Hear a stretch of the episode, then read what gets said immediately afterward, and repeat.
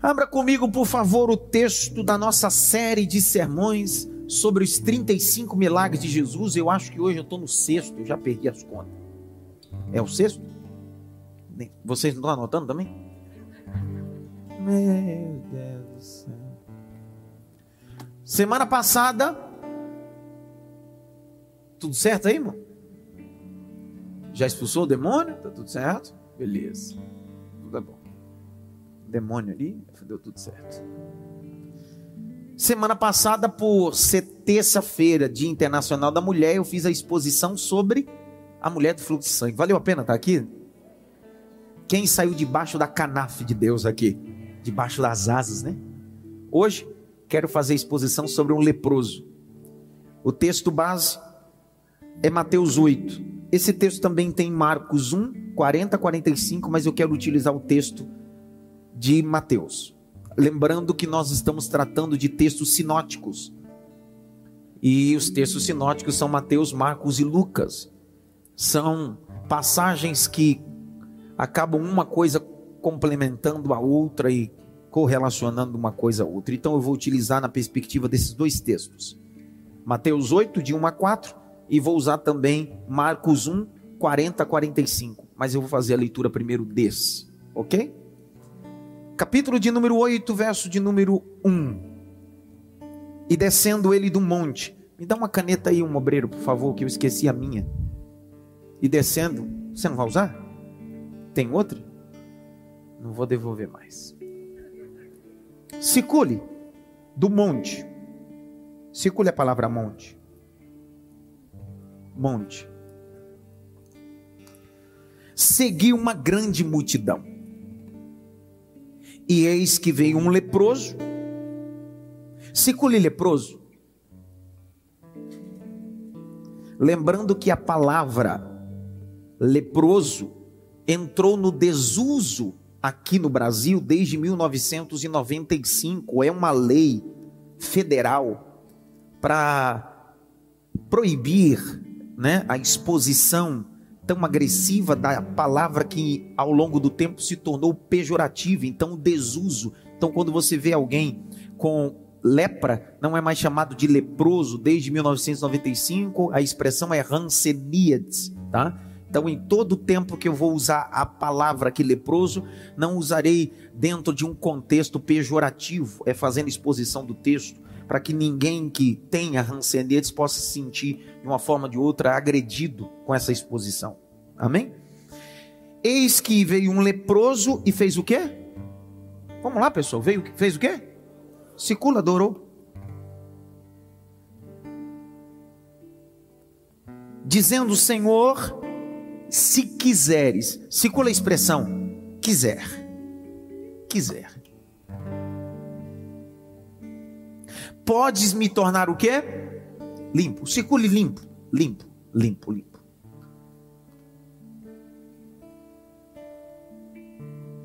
Verso de número 3. E Jesus estendendo o que? Fez o que? Tocou. Então circula aí. Tocou. Enquanto semana passada a mulher que toca em Jesus, hoje é Jesus que toca no homem. Isso fala da multiforme graça. Então, semana passada nós somos estimulados. Toque em Cristo. Hoje Ele está dizendo: Eu sei a situação que você entrou hoje. Hoje eu toco em você. Acabou. Só três deram glória, mas tudo bem, vamos continuar. Até o final ele dá um aleluia. Verso 3, vou ler novamente. Jesus, estendendo a mão, tocou, dizendo: Quero. Circula, quero. Quero. Eu quero. Quando Deus quer, ninguém pode pedir. Quase cantei agora. Ser limpo. E logo ficou o quê? Ficou o quê, pessoal? Do quê? Circula purificado. Purificado, purificado. Verso 4. E é o último verso. Põe um pouquinho de desse. Hoje o nosso maestro está no Suará. Está comendo rapadura lá. Põe um pouquinho desse violão aqui. Um pouquinho só. 8, 4.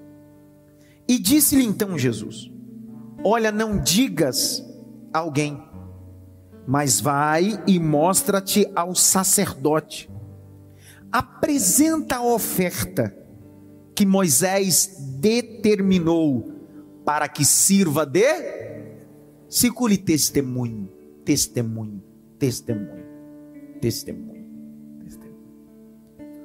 Curve a cabeça depois de circular tudo isso. Feche os olhos. Senhor, tivemos um dia corrido, trabalhoso. Alguns atravessaram literalmente a Macedônia. Vieram de transporte público, alguns de trem, metrô, ônibus.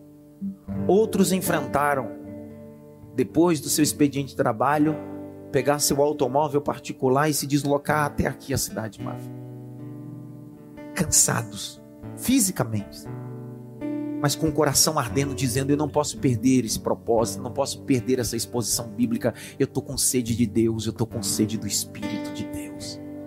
Senhor, põe brasa na ponta da minha língua, põe unção na minha cabeça, põe, Senhor, o teu bálsamo no meu coração, para que eu possa ser mensageiro do teu evangelho, que a mensagem de Cristo possa se manifestar como diz o salmista, corra velozmente e possa encontrar lugar.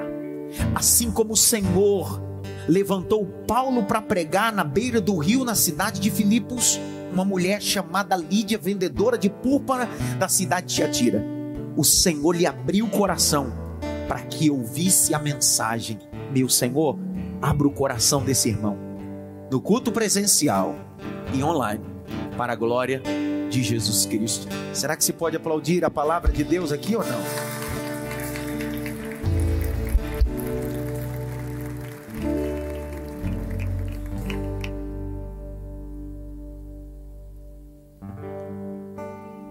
O capítulo de número 8, verso 1 de Mateus,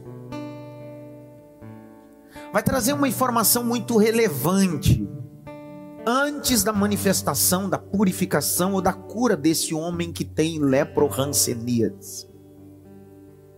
Eu penso que a informação mais relevante que está aqui é a parte A desse versículo. E descendo ele do monte. Quem está acostumado a me ouvir fazer a exposição do texto, já tem o coração aberto de entender que os textos não estão escritos por acaso, sempre há um propósito cronológico e também profético. Por quê?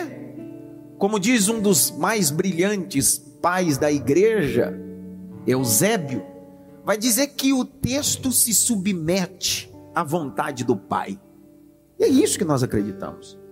Por que que Mateus faz questão de registrar esta informação?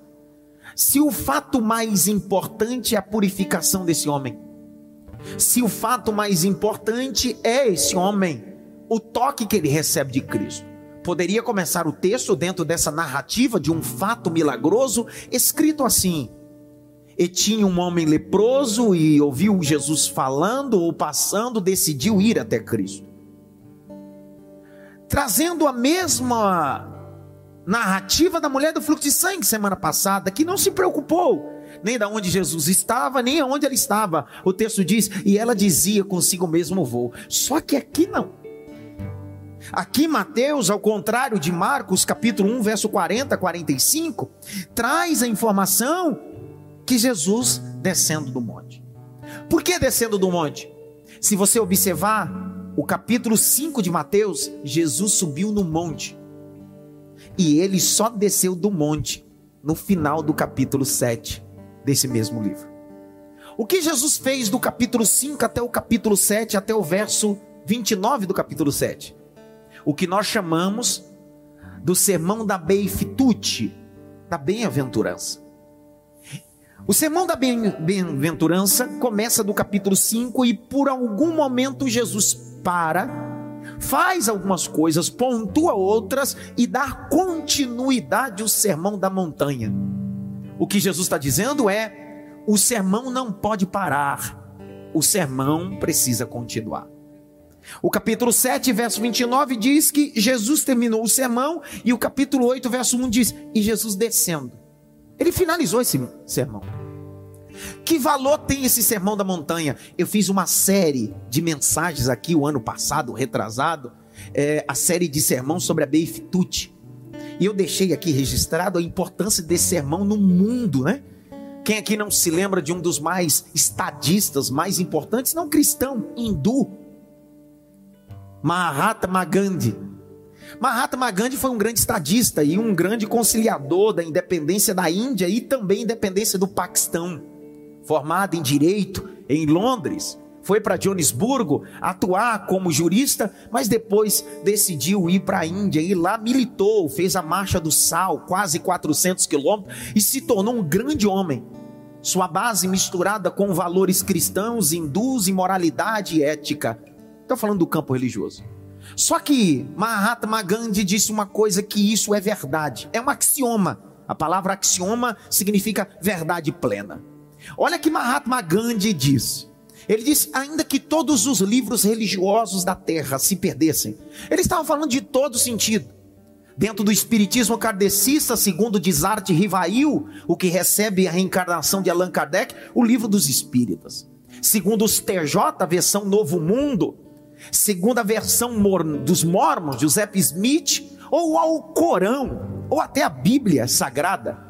O que Mahatma Gandhi está dizendo, ainda que se perdesse todos esses livros sagrados e tivesse só o Sermão da Montanha, não teríamos perdido nada, porque o Sermão da Montanha é uma síntese sobre valores morais, éticos e cristãos. Por que, que eu estou dizendo tudo isso? que Jesus, no capítulo 5 até o capítulo 7, 29, ele só está falando. Só que quando ele desce do capítulo 8, ele vai dizer bem assim: Eu não só falo, mas faço. O cristianismo não é um discurso do capítulo 5 até o capítulo 7. O cristianismo é uma ação de purificar, transformar, curar e renovar pessoas. Eu não sei se você entendeu ainda. O cristianismo não é uma filosofia, o cristianismo é o poder de Deus para transformar pessoas. O cristianismo não é autoajuda, é ajuda do alto. O cristianismo não é positivista como Augusto Comte, o sociólogo francês. O cristianismo não está ah, não tá preocupado em massagear seu ego, em dizer, cara, você é o top. Diz sim, vai nessa tua força. O cristianismo é assim, você não tem força, quem dá força sou eu. Eu sou a tua força. O cristianismo não diz, você é líder. O cristianismo diz, você é ovelha. Quem é o líder da sua história sou eu, sou o teu pastor. Para de fazer uma salada entre o cristianismo, coach, gospel e entre outras baboseiras. Cristianismo nunca vai se misturar com coach, é água e óleo. A água a gente bebe no mundo corporativo, óleo a gente recebe do altar. Vou de novo, vou de novo. No mundo corporativo a gente precisa de grandes homens do coach com palestras motivacionais. Isso é água lá. Aqui no ambiente sacerdotal, aqui não precisa de água não, aqui precisa de óleo. É unção do Espírito de Deus. Aqui tua PNL, tua neurolinguística, os teus insights pode funcionar de forma temporal. Funciona temporal, cara. A mensagem de Cristo liberta de demônios. Oh meu Deus do céu, levante as suas mãos. Levante as suas mãos para. Vai ficar assistindo? Assiste, mas vem adorar. Abra a boca, dá glória para Jesus. Dá glória para Jesus. Mas não dá glória dizendo eu sou o cara. Diz Jesus, o Senhor é o cara. O Senhor é o cara. Eu não posso, mas o Senhor pode. Eu não tenho, mas o Senhor tem.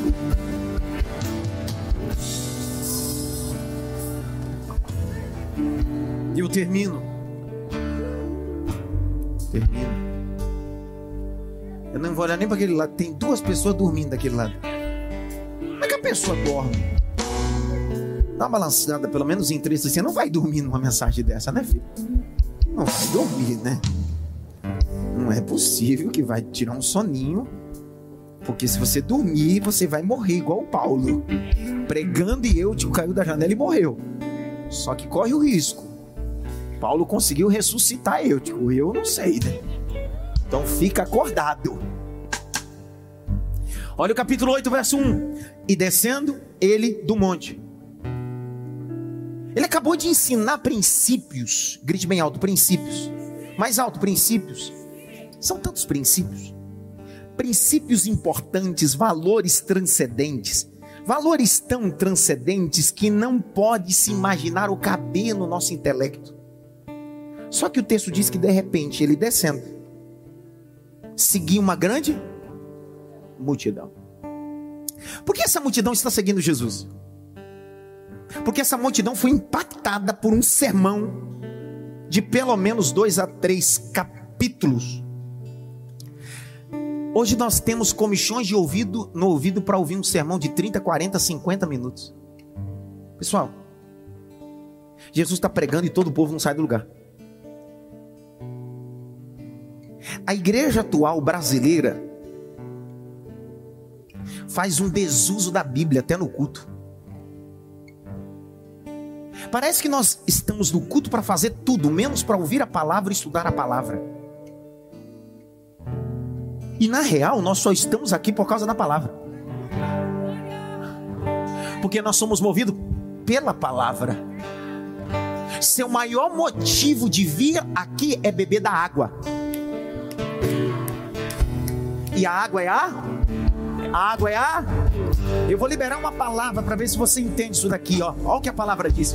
Neemias capítulo 8. E esteve, pois, Esdras, o escriba, em cima do púlpito de madeira, e abriu o livro da lei às seis da manhã. Elia explicava, e o povo adorava e chorava. Sabe que hora que ele terminou o sermão? Meio-dia, seis horas pregando. O texto diz: e quando ele terminou de pregar, o povo se prostrou e adorou. O que move a igreja continua sendo a palavra. Quando vir para a igreja, se o seu motivo é cantar, pregar, se divertir, isso aqui deixou de ser igreja.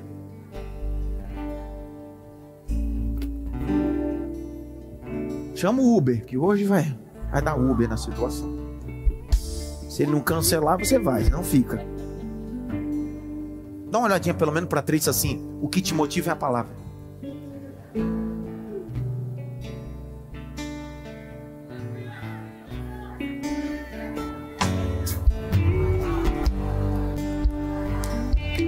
Palavra.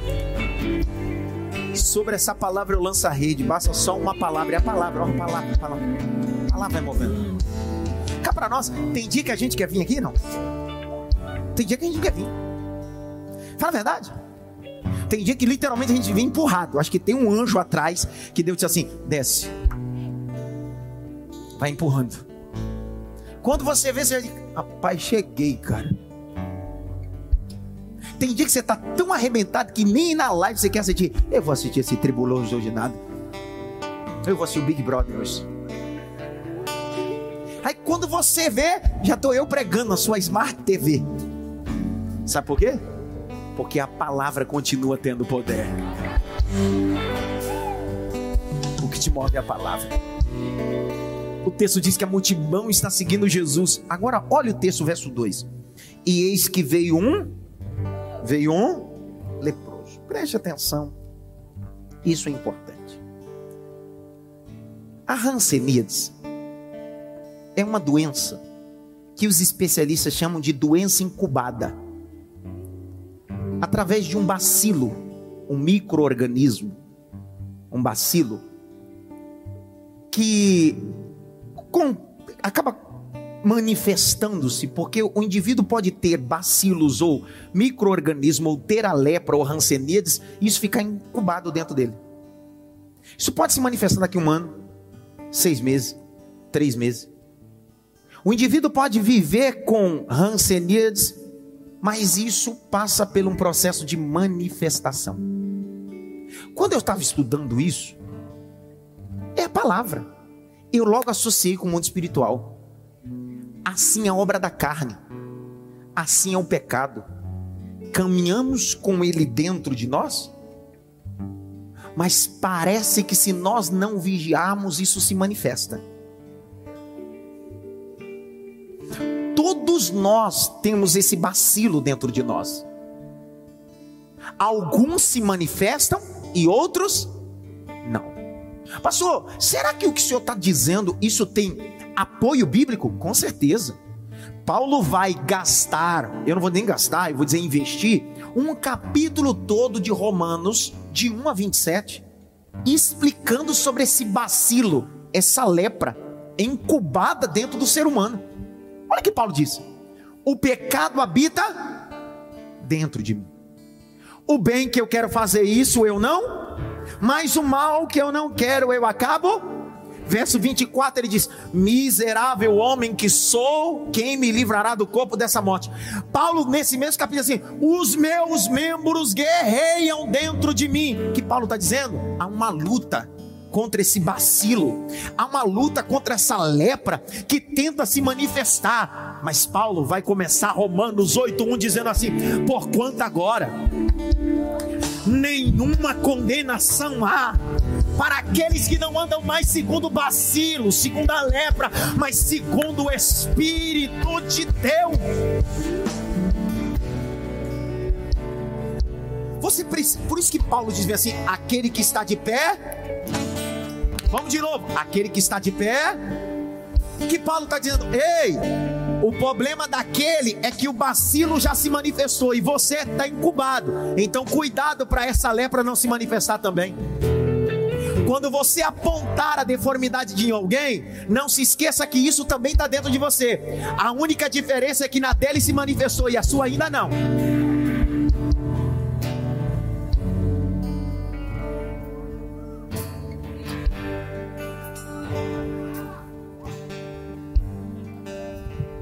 Dá um sol maior para mim.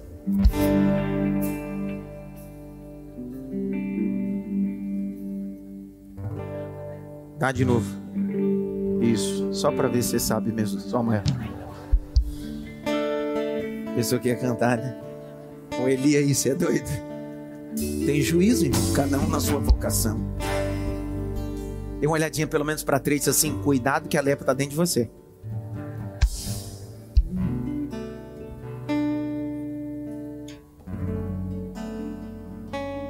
Quantos estão me entendendo? Quantos estão me entendendo aqui, não?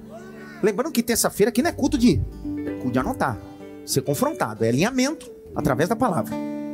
A lepra é um bacilo que está incubado dentro do ser, que muitas das vezes demora a se manifestar, mas já está lá. Assim é o pecado dentro de nós.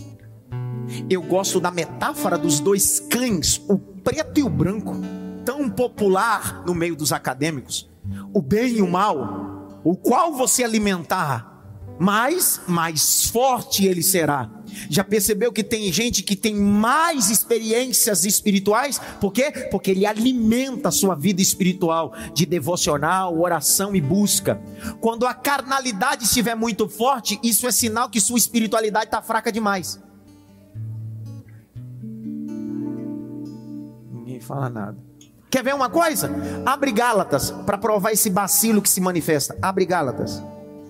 Capítulo de número 6. 6 não, 5. Verso 19 e 20. O bacilo, a doença, que é a lepra, pode ficar incubada dentro do indivíduo e não se manifesta no outro dia. Olha só se isso não está associado com as obras da carne. Olha lá. A versão NAA da Bíblia pergunta por quê? Está escrito conhecidas. A palavra conhecidas aí no grego é manifesta. Grite bem alto, manifesta. Só se manifesta aquilo que já existe, está incubado. Só são conhecido aquilo que estava desconhecido, mas já existente. Olha lá. Ora, as obras da carne são manifestas conhecidas e são imoralidade sexual, impureza, libertinagem, idolatria, feitiçaria, inimizade, rinchas, ciúmes, iras, discórdias, divisões, facções. Vamos continuar. Inveja, bebum, orgias e coisas semelhantes a esta, Declaro a vocês que, como antes já os previ, que os que praticam tais coisas não herdarão o reino de Deus. Ele não está dizendo aqueles que lutam contra isso, ele está dizendo aqueles que praticam. Você está achando que depois que você aceitar Jesus, agora você que vivia com os bacilos manifesto, agora Deus vai tirar todos os bacilos de você e agora você não tem mais nenhum conflito ou desejo. Olha para cá, para de onda. Deus está dizendo a grande luta até Jesus voltar não é sentir mais desejo, é lutar contra esse desejo. O que eu condeno, é o que o texto está dizendo, Jesus dizendo, o que eu condeno não é sua luta contra esse desejo, é a prática disso.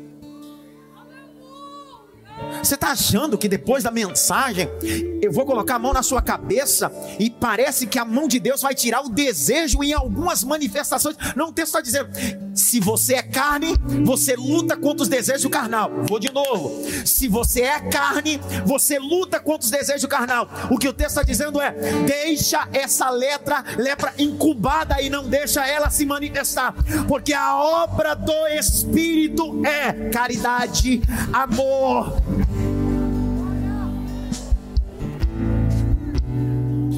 A lepra é sinal de manifestar aquilo que está dentro de nós. Toda vez que você olhar para a Bíblia e ver alguém leproso, dentro da cultura judaica, era sinal daquilo que estava dentro do indivíduo. Como um bacilo, grite bem alto, bacilo. Mais alto, bacilo. Então você vai ver personagens, pelo menos três que eu vou citar aqui, de pessoas como eu e você, vencedores, íntegras, de sucesso. Pessoas que eram íntimas de Deus, que estavam entrelaçadas com o propósito de Deus, mas tinham bacilo, tinha uma lepra incubada, e enquanto lutava contra esse desejo, essa lepra nunca se manifestou. Mas no dia que baixou a guarda, a lepra se manifestou, porque a lepra só sai ou só se manifesta aquilo que já existe. Sabe qual é o nosso grande problema? Quando alguém nos trai, nos machuca, a gente diz bem assim: como eu estou decepcionado com você, não esperava isso de você. É claro, nós não somos Deus que tem a capacidade de sondar o coração, mas Deus já conhece a nossa estrutura. Ele sabe que o bacilo está dentro de nós. Você quer ver uma coisa? Você lembra de um caso de Moisés? Abre o capítulo 4 de Êxodo. Êxodo 4 versos 6 a 7. Êxodo 4, 6. Lê aí, Jaque. E o Senhor continuou: Põe agora a mão no peito. Ele o fez. E tirando a mão do peito, eis que ela estava leprosa, branca como a neve. Vai. Então o Senhor disse: Põe a mão no peito outra vez. Ele a pôs no peito novamente, e quando atirou, eis que se havia tornado como o restante de sua carne. Presta atenção. Olha para cá, nos meus olhos. Com quem Deus está falando é com Moisés. O cara que Deus vai usar para libertar o povo. Moisés nunca usou esse sinal diante dos magos nem diante de Faraó, porque isso não era sinal para ser utilizado. O sinal para ser utilizado era aquilo que estava associado com a vara. O texto diz que milagres que Moisés ou manifestações de praga, algumas delas foi manifestada através do dedo de Deus, que era o cajado.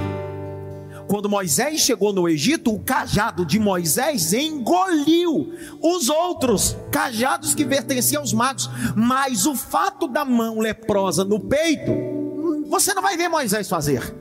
Eu gosto de uns textos rabínicos, o Midrash a informação do Midrash vai dizer assim: um texto extra bíblico, mas com um comentário relevante. O que Deus estava dizendo a Moisés era o seguinte: não se envaideça lá, porque a lepra está dentro de você e pode se manifestar.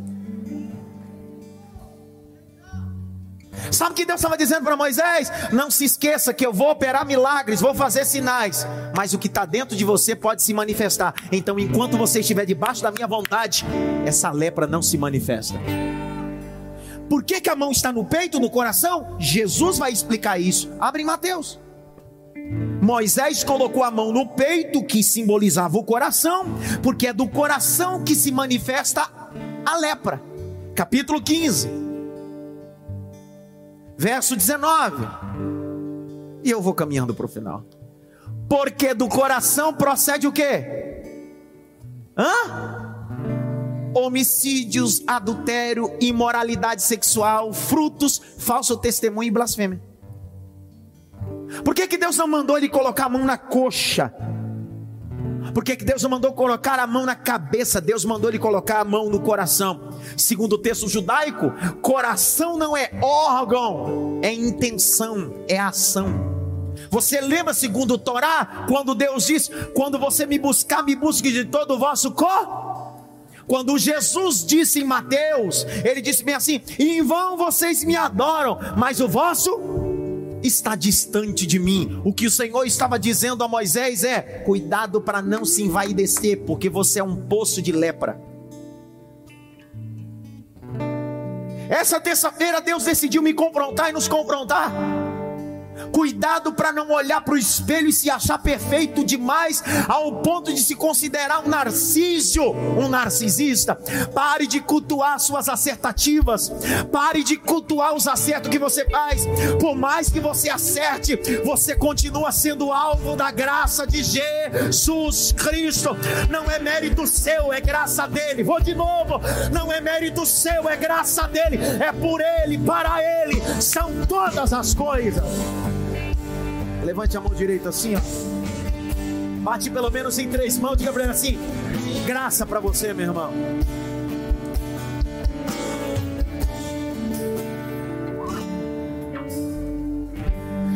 O que eu estou acabando de dizer é que, então, segundo um texto bem explicadinho, a lepra é manifestação daquilo que está dentro do homem. Então, muitas das vezes, quando você vê alguém em fatos bíblicos se manifestando a lepra, é para cumprir o texto de Gálatas 5,19. As obras da carne são manifestas. Então Deus disse assim: já que você não vigiou, eu vou manifestar a lepra que está dentro de você. Você quer ver uma coisa? Abre comigo em Êxodo. Êxodo não, números, números, para ficar mais gostoso para Jesus. Capítulo 12. Capítulo 12, verso 10 a 15. Olha uma lepra que Deus decidiu que ia manifestar o que estava dentro dessa mulher. Isso vai dar problema hoje, mas não tem problema. Não tô nem aí. 15 12, 10 a 15. Quem aqui sabe quem era Miriam? Miriam é irmã de quem? Você sabe que, segundo o Êxodo capítulo 2, quando o menino foi encontrado em um dos deltas do Nilo, ela estava à beira desse Nilo e ela tinha 12 anos, está escrito lá. Significa que quando Moisés se manifestou para tirar o povo, se você pegar 12 anos mais 80, que era a idade que Moisés tinha, ela tinha 92 anos de idade. É essa mulher de 92 anos de idade que está atravessando o mar com o tamborim na mão, cantando: Só Deus é o Senhor, só o Senhor é Deus. E essa mulher não só é a irmã de Moisés, ela é profetisa. Grite bem alto: profetiza. Porque nesse fato bíblico está escrito que ela era profetisa. Então veja: é irmã de Moisés, profetiza, mulher anciã, experiente, lutou a vida toda contra o bacilo, estava vencendo até um dia que se manifestou o bacilo da rebelião. Escreve aí. A lepra da rebelião. Tem gente que você sabe que vai se rebelar, só vai se manifestar daqui a uns dias. Ninguém fala nada. O texto diz que Miriam começa a criticar com Arão o casamento de Moisés a cuxita, o relacionamento.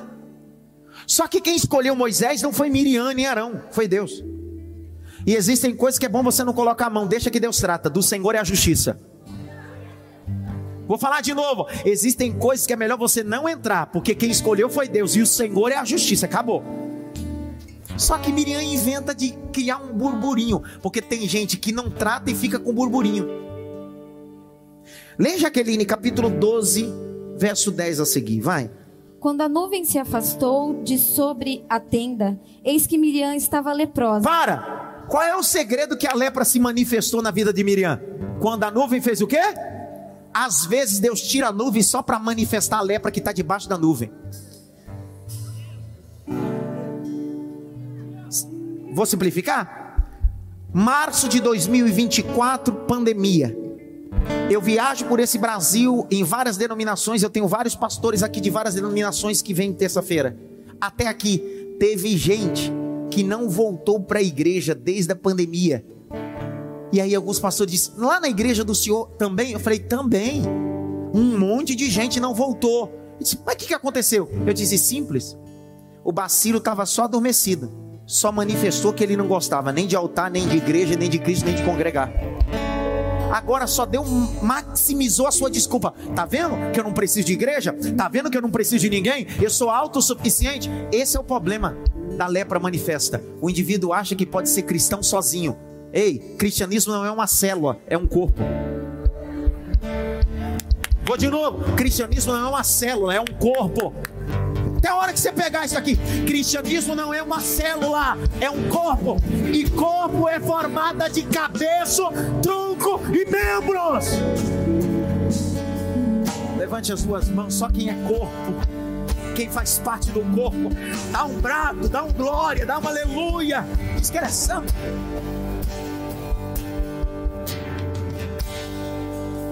Essa mulher estava lutando contra esse bacilo só que a obra da carne foi manifesta e Deus decidiu manifestar. Por quê? Chamado de lepra da desobediência, da rebelião, do mexerico.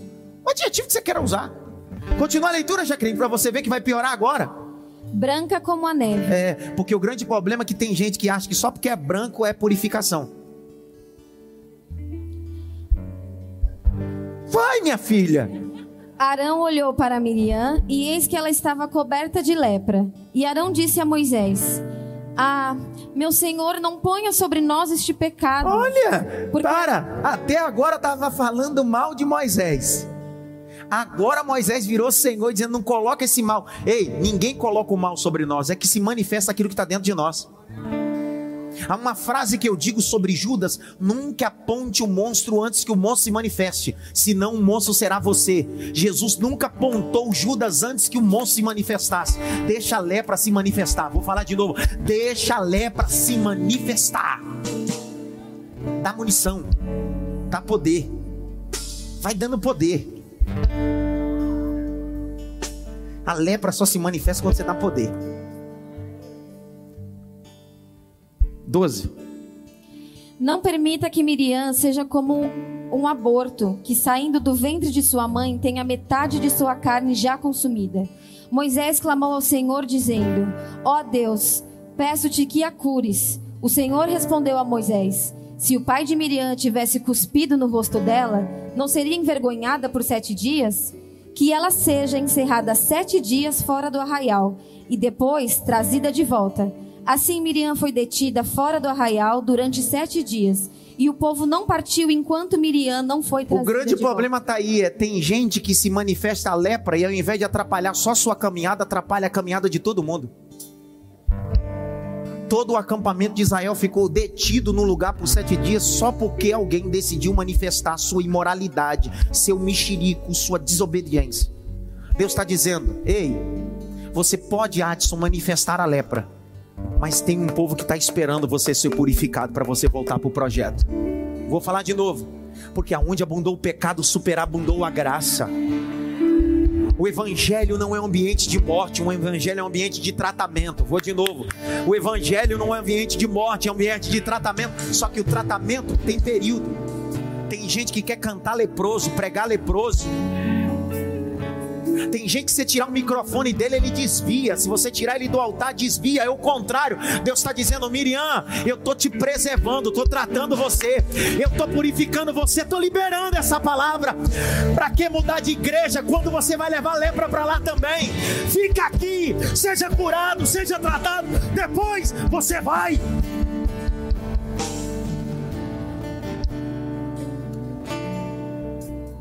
Dá uma olhadinha pelo menos para três assim. Fica ligado no trono, rapaz. Grite bem alto, lepra. Lepra é uma manifestação daquilo que já tinha dentro de nós. Lepra é uma manifestação daquilo que tinha dentro. Abre 2 Reis, capítulo 5. 2 Reis, capítulo 5, verso 20 a 27. O texto diz que Eliseu tem um servo. Qual é o nome dele? Geazi. O texto diz que esse servo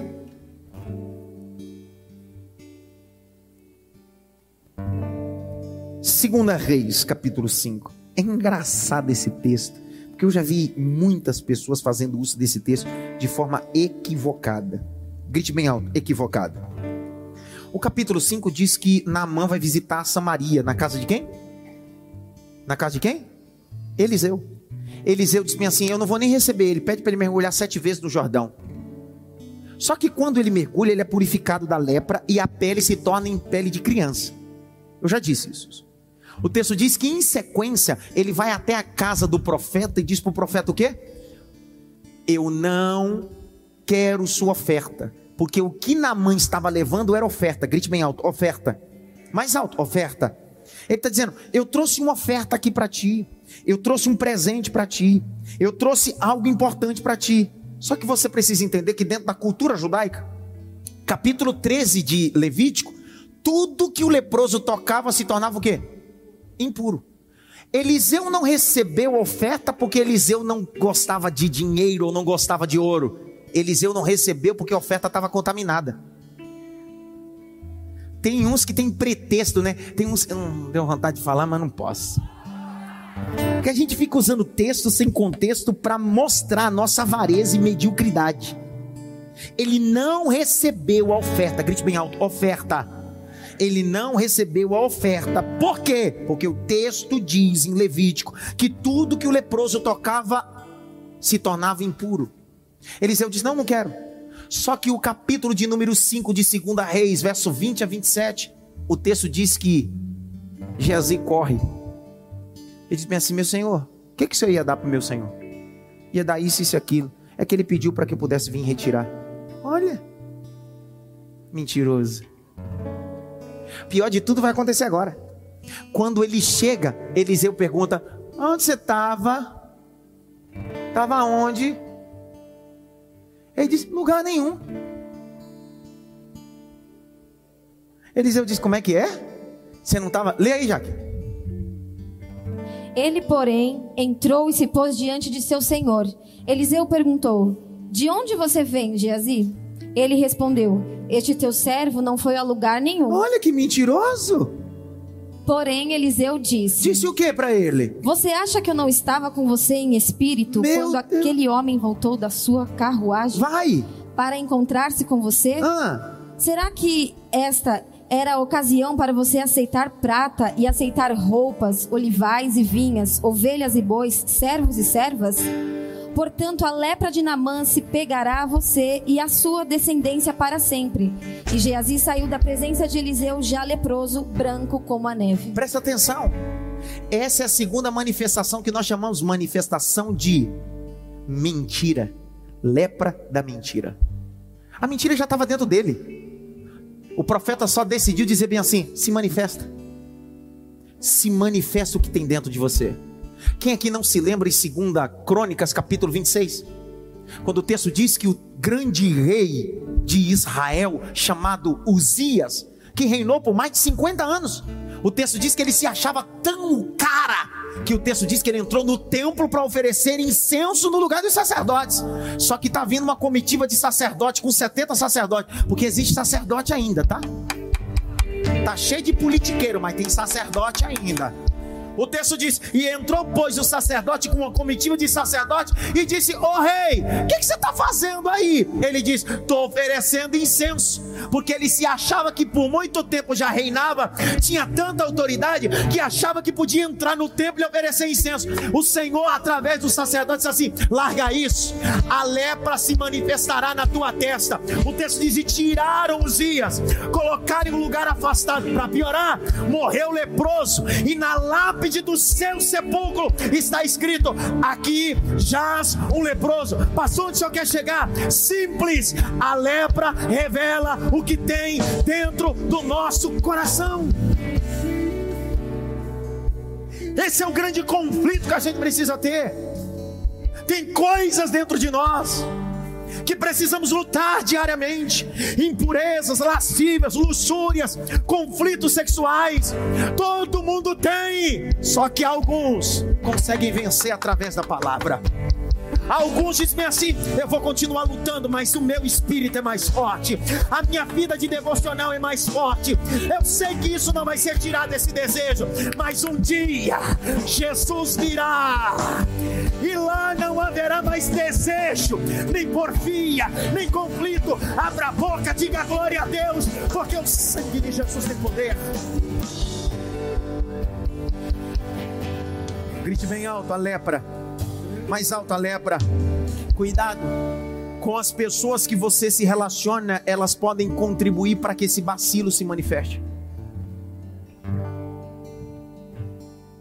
Ei, irmão, como pastor, eu tenho acompanhado pessoas que viviam conflitos em todos os setores. Você sabe que muitos setores da nossa vida são bacilos.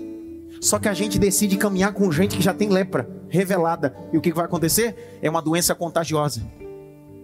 Que quando ela se manifesta, ela se manifesta no maior órgão do corpo humano, que é o que?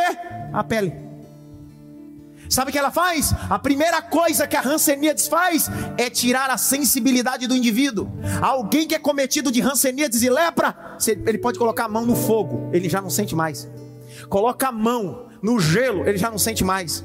Estamos vivendo um tempo de cauterismo espiritual. Gente que está cauterizada. Você fala sobre pecado, você fala sobre imundície. Ele diz: não, não tem nada a ver. Não tem nada a ver isso. E a graça? Não, não. Não confunda graça com desgraça. Graça não é ausência de alinhamento. Vou falar de novo. Graça não é ausência de alinhamento e de confronto. Nós estamos vivendo um tempo desenfreado. Achamos que o lazer do cristianismo, só que cristianismo não é lazer, é sacrifício. Se não der glória agora, eu, eu desço aqui, dou na tua cabeça agora pra você ver.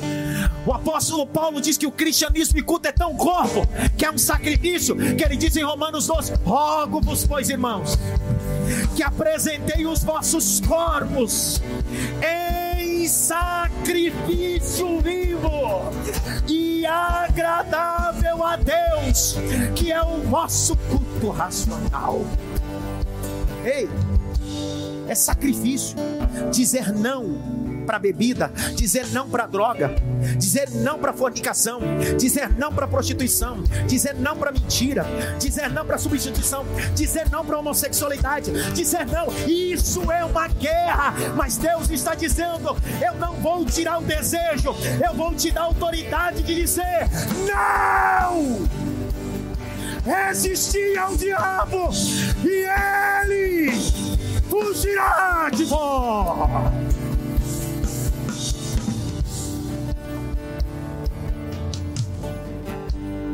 Se você tem um vacilo, quer com bebedice, tu vai continuar se relacionando com gente que toma.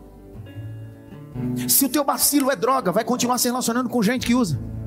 Se seu vacilo é orgia, você vai continuar se relacionando, fazendo grupo, parte desse grupo de WhatsApp que é só orgia. Se o seu vacilo é mentira, vai continuar se relacionando com gente mentirosa.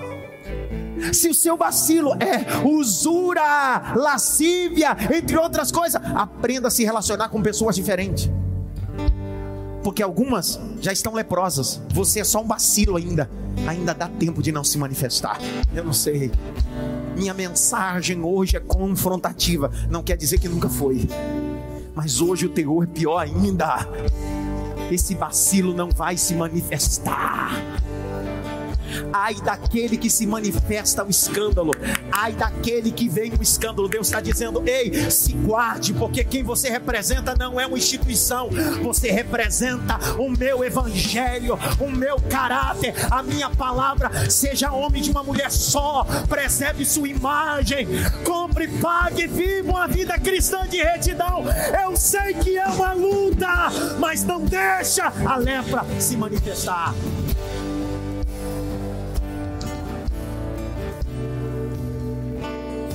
E camacharabacancho revas. E canto revassarabauá. Levante as suas mãos para o alto. A mensagem que eu prego na cidade IMAP não é mensagem de blogueiro. A mensagem que eu prego na IMAP é mensagem profética. É tempo de limpar o altar. E o altar não é esse piso. O altar é o nosso coração. É tempo de limpar o altar.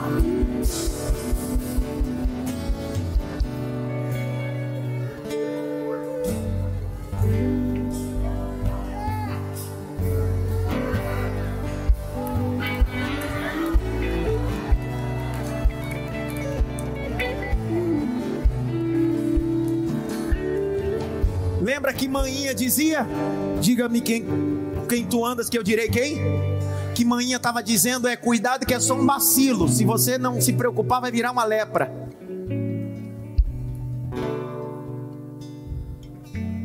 Caminhe com gente mais crente que você. Caminhe com gente que ama Deus mais do que você. Não é caminhar com gente perfeita. Você leu comigo. O que Deus condena não é o desejo, o que Deus condena é a prática. Estou desmistificando uma teologia, pastor Zé Maria, meu sogro, uma teologia pentecostal que por muitos anos disse bem assim: Deus vai tirar o desejo de você, Deus vai tirar isso. Eu estou dizendo que a Bíblia está dizendo: não vai sair o desejo. Só que se você alimentar o espírito, esse desejo não vira uma lepra. Esse desejo não vira uma lepra. Esse desejo não vira uma lepra. Esse desejo não vira uma lepra. Pastor, mas isso é maldição hereditária. Na vida de Geazi, a lepra passou de geração em geração. Sim, é maldição hereditária. Passou de Geazi para os filhos, para os netos, para os bisnetos. Só que a maldição hereditária acaba quando o homem de braços abertos no Gólgota grita: Tetelestai!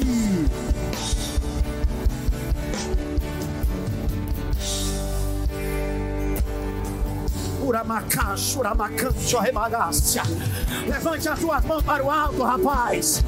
Pelo menos por 10 segundos. Abra a boca. Abra a boca. Diga glória a Deus. Diga aleluia.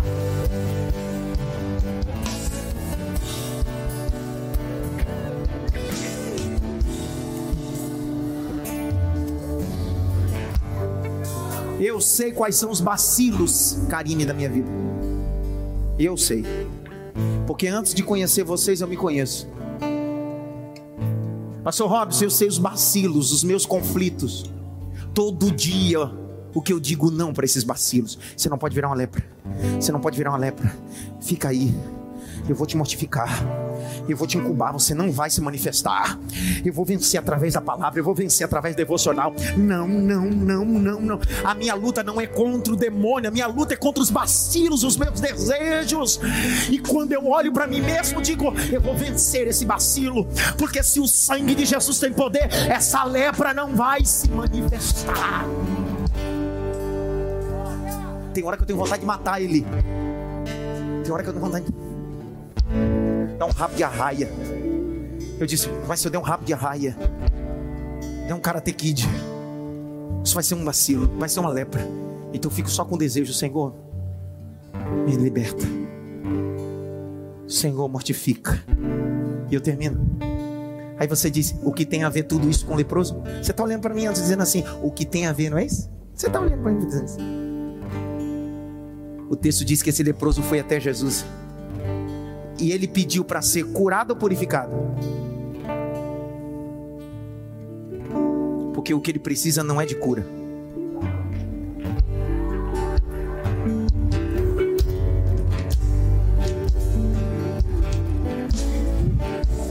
Ei, o que ele está usando aqui não é uma linguagem de doença física. Ele está dizendo de cerimonial. Você não der glória agora, eu juro para você que te pega pelo cabelo a única forma de um leproso voltar para o templo era na cerimônia pós-leproso.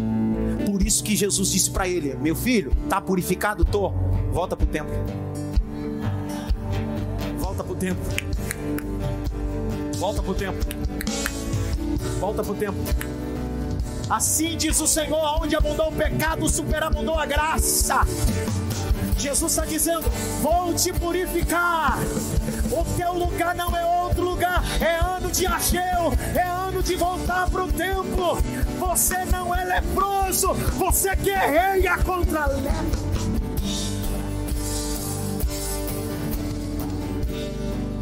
Jesus estendeu a mão e tocou nele, sim ou não? Tudo que o leproso tocava se tornava o quê? Jesus está dizendo: tudo que você toca fica impuro, mas tudo que eu toco. Pastor Robson pegou isso aqui. Ei! Naamã tocou nos ouro, o ouro e o prata viraram, contagiaram, que passou a lepra do ouro, da prata de Naamã para Geazi. Tudo que o leproso tocava, segundo o capítulo 14, versos 16 e 26 de Levítico, ficava leproso. Jesus disse: Nenhum religioso toque em você, porque sabe que vai ficar sujo. Seu pai e sua mãe não toquem em você, porque sabe que não tem poder. Só que eu sou maior do que a lepra, sou maior do que os seus conflitos, sou maior do que seus traumas, sou maior do que a sua imundícia, Adson. Eu vou tocar a mulher do fluxo, Allan Kardec me tocou, mas hoje eu sou o Senhor, eu toco você, eu toco você, eu toco você. Fique em pé. Não saia do lugar porque eu não terminei de pregar, fique em pé. Jesus estendeu a mão, tocou nele, sim ou não?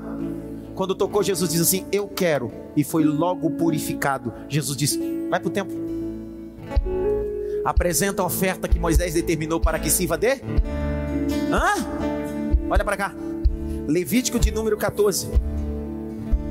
O indivíduo ex-leproso, cerimonial era o seguinte: dente o cedro e o isopo que se trazia para colocar no recipiente. Eu quero destacar as duas coisinhas mais importantes. O texto diz que eram trazidas duas aves. Quantas aves? Duas aves. O texto diz: uma das aves era sacrificada dentro desse recipiente. O sangue dessa ave era colocado ali dentro. Colocado dentro desse recipiente. Capítulo 14, verso de número 1, 2 e 3 e 4. O texto diz que com o sangue dessa ave que morreu se aspergia quantas vezes? Sete. Quantas vezes? Sete. Olhe para cá. Pegava-se essa pomba outra viva, lambuzava ela de sangue, com o sangue da pomba morta aspergida sete vezes, pegava essa pomba viva e se soltava. E se gritava o sacerdote, isso se faz com um leproso que foi purificado. Cerimonialmente, pastor Rogério, você pode olhar para esse texto e ver assim: isso não tem muita coisa relevante. Tem, porque a pomba morta, o sangue dela é aspergido sete vezes. Que eu me lembre, Jesus foi crucificado às nove da manhã e morreu às três horas da tarde da sexta-feira. E nesse período ele liberou quantas palavras mesmo? Sete.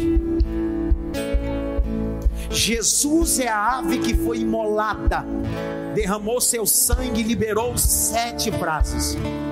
Só que ele disse: Eu vou, mas não vos deixarei órfão enviarei o outro, alos, no grego, da mesma substância, igual o Espírito Santo. É a segunda pomba que vem voando e dizendo bem assim: pousa sobre a humanidade, pousa sobre a humanidade. É isso que faz o Espírito de Deus. Ele pousa não sobre os perfeitos, ele pousa sobre os purificados pelo sangue de Jesus terminaremos esse culto numa liturgia diferente. Total. Eli, príncipe de Deus, vai adorar. Jesus disse: vai até o templo e apresenta essa oferta que sirva de testemunho. Bem, só pode entender o que é oferta quem entende que um dia foi purificado. Oferta não é compra, oferta é gratidão. Oferta não é barganha, não é moeda de troca, é gratidão. Então nós vamos terminar esse culto não comprando nada. Nós vamos terminar esse culto com Eli adorando, E nós ofertando e agradecendo. Pastor, qual é o valor da minha oferta? Para de onda, cara. Isso aqui não é banco, não, nem leilão. Isso aqui é ambiente de gratidão. Deus ama o que dá com alegria. Curve a cabeça, Pai. No culto online presencial. Nós vamos terminar esse culto desse jeito, ofertando, semeando. Por quê? Porque a lepra foi purificada. Nós éramos leprosos. Hoje lutaremos contra esse bacilo. Pode estar incubado em nós, mas nunca mais se manifesta. Nunca mais desonraremos o teu nome. O teu nome será majestade. Posso te dar um